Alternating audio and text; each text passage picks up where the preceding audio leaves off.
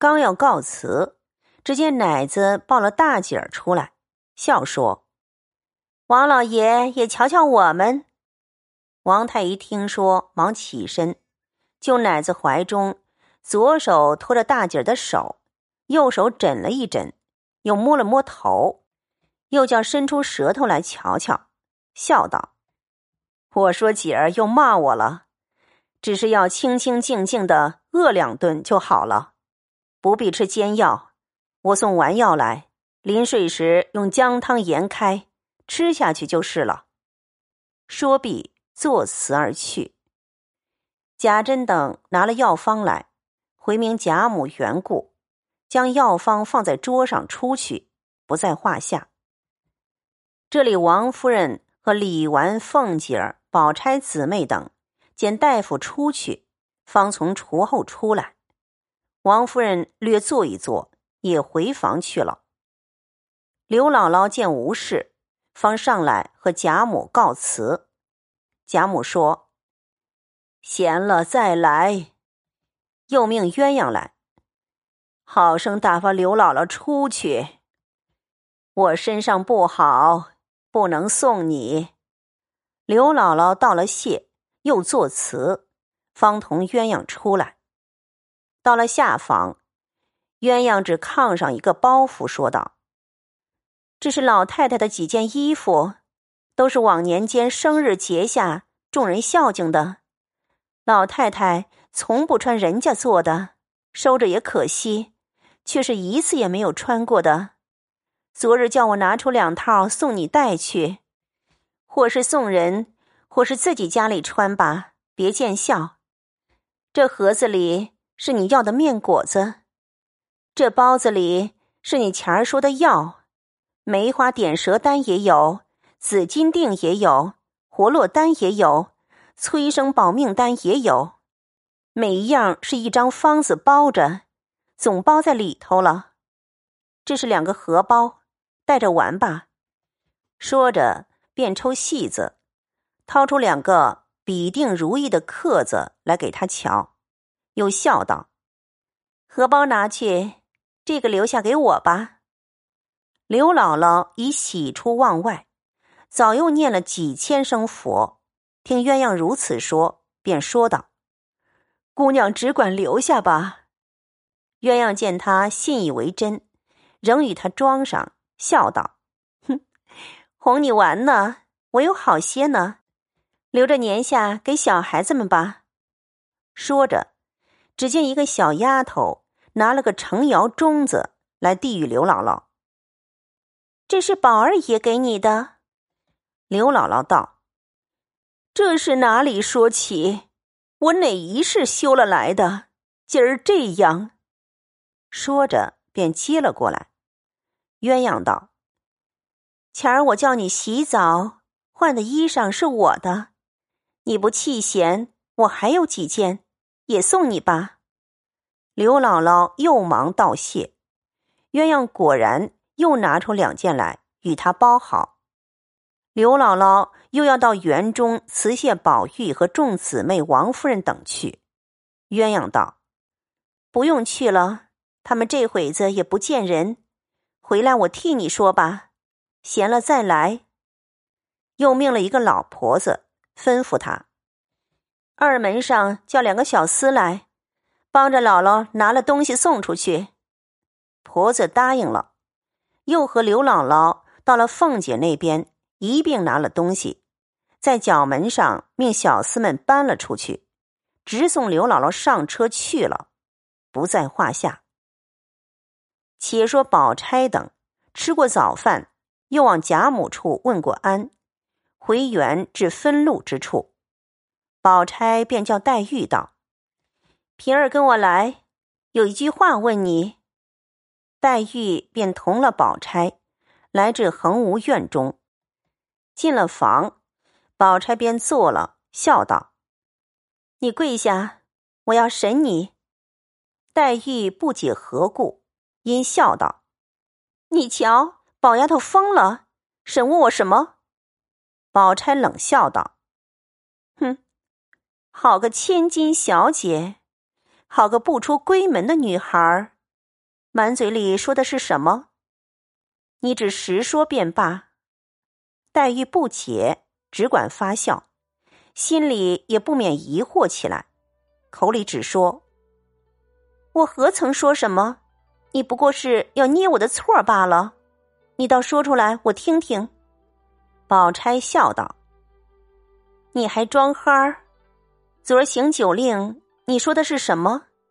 我竟不知哪里来的。”黛玉一想，方想起来。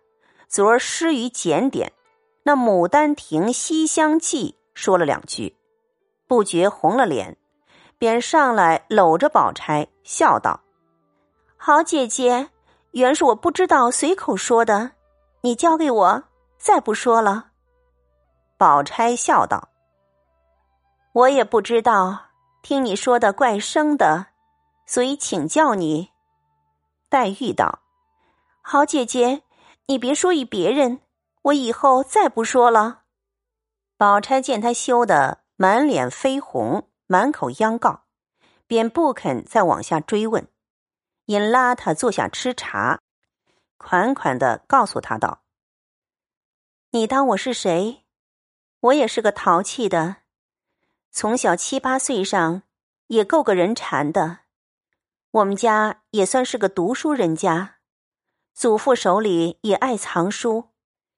先时人口多，姊妹弟兄都在一处，都怕看正经书。弟兄们也有爱诗的，也有爱词的，诸如这些西厢、琵琶以及猿人百种，无所不有。他们是偷背着我们看，我们却也偷背着他们看。后来大人知道了，打的打，骂的骂，烧的烧，才丢开了。所以咱们女孩家不认得字的倒好，男人们读书不明理，尚且不如不读书的好，何况你我，就连作诗写字等事，也不是你我分内之事，究竟也不是男人分内之事。男人们读书明理，福国治民，这便好了。只是如今，并不听见有这样的人，读了书倒更坏了。这是书误了他，可惜他也把书糟蹋了，所以竟不如耕种买卖，倒没有什么大害处。你我只该做些针织纺织的事才是。偏又认得了字，既认得了字，不过捡那正经的看也罢了。最怕见了些杂书，移了性情，就不可救了。一席话，说的黛玉垂头吃茶，心下暗服，只有答应是的一字。忽见素云进来说：“我们奶奶请二位姑娘商议要紧的事儿呢。”二姑娘、三姑娘、四姑娘、史姑娘、宝二爷都在那里等着呢。宝钗道：“又是什么事儿？”黛玉道：“咱们到了那里就知道了。”说着，便和宝钗往稻香村来，果见众人都在那里。李纨见了他两个，笑道：“社还没起，就有脱滑的了。”四丫头要告一年的假呢，黛玉笑道：“哼，都是老太太昨儿一句话，又叫他画什么园子图，惹得他乐得告假了。”探春笑道：“也别要怪老太太，都是刘姥姥一句话。”林黛玉忙笑道：“可是呢，都是她一句话，她是哪一门子的姥姥？”只叫她是个母蝗虫就是了。说着，大家都笑起来。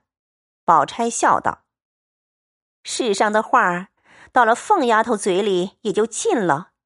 幸而凤丫头不认得字，不大通，不过一概是世俗取笑。更有平儿这醋匣嘴，她用春秋的法子，将世俗的粗话搓其要，删其繁。”再加润色比方出来，一句是一句。这“母蝗虫”三字，把昨儿那些刑警都现出来了。亏他想的倒也快。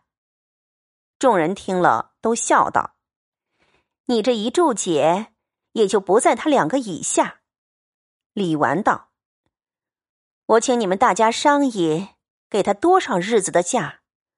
我给了他一个月，他嫌少，你们怎么说？”黛玉道：“论理，一年也不多。这园子盖才盖了一年，如今要画，自然得两年功夫呢。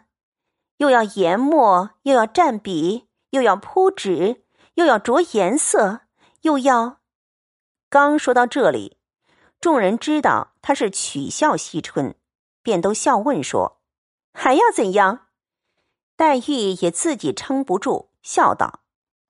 哼，又要照着这样慢慢的画，可不得两年的功夫。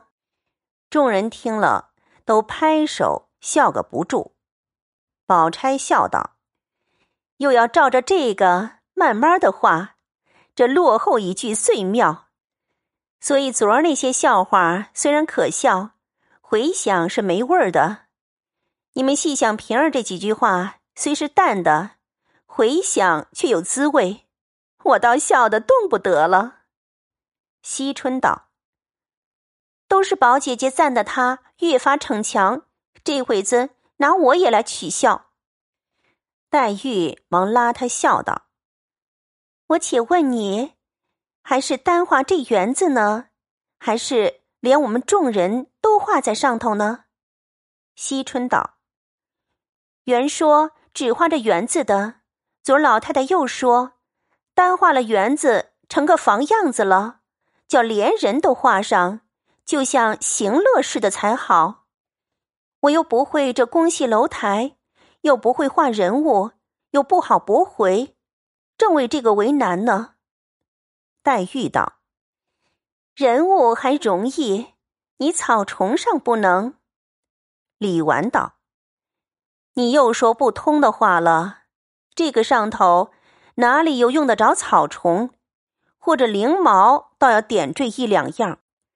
黛玉笑道：“哼，别的草虫不画罢了，昨儿母蝗虫不画上，岂不缺了点？”众人听了，又都笑起来。黛玉一面笑的，两手捧着胸口，一面说道：“你快画吧，我连提拔都有了。”起个名字，就叫做《邪皇大脚图》。众人听了，越发轰然大笑，前仰后合。只听咕咚一声响，不知什么倒了，急忙看时，原来是湘云伏在椅子背儿上。那椅子原不曾放稳，被他全身扶着被子大笑，他又不提防，两下里错了劲儿，向东一歪。连人带椅都歪倒了，幸有板壁挡住，不曾落地。众人一见，越发笑个不住。宝玉忙赶上去扶了起来，方渐渐止了笑。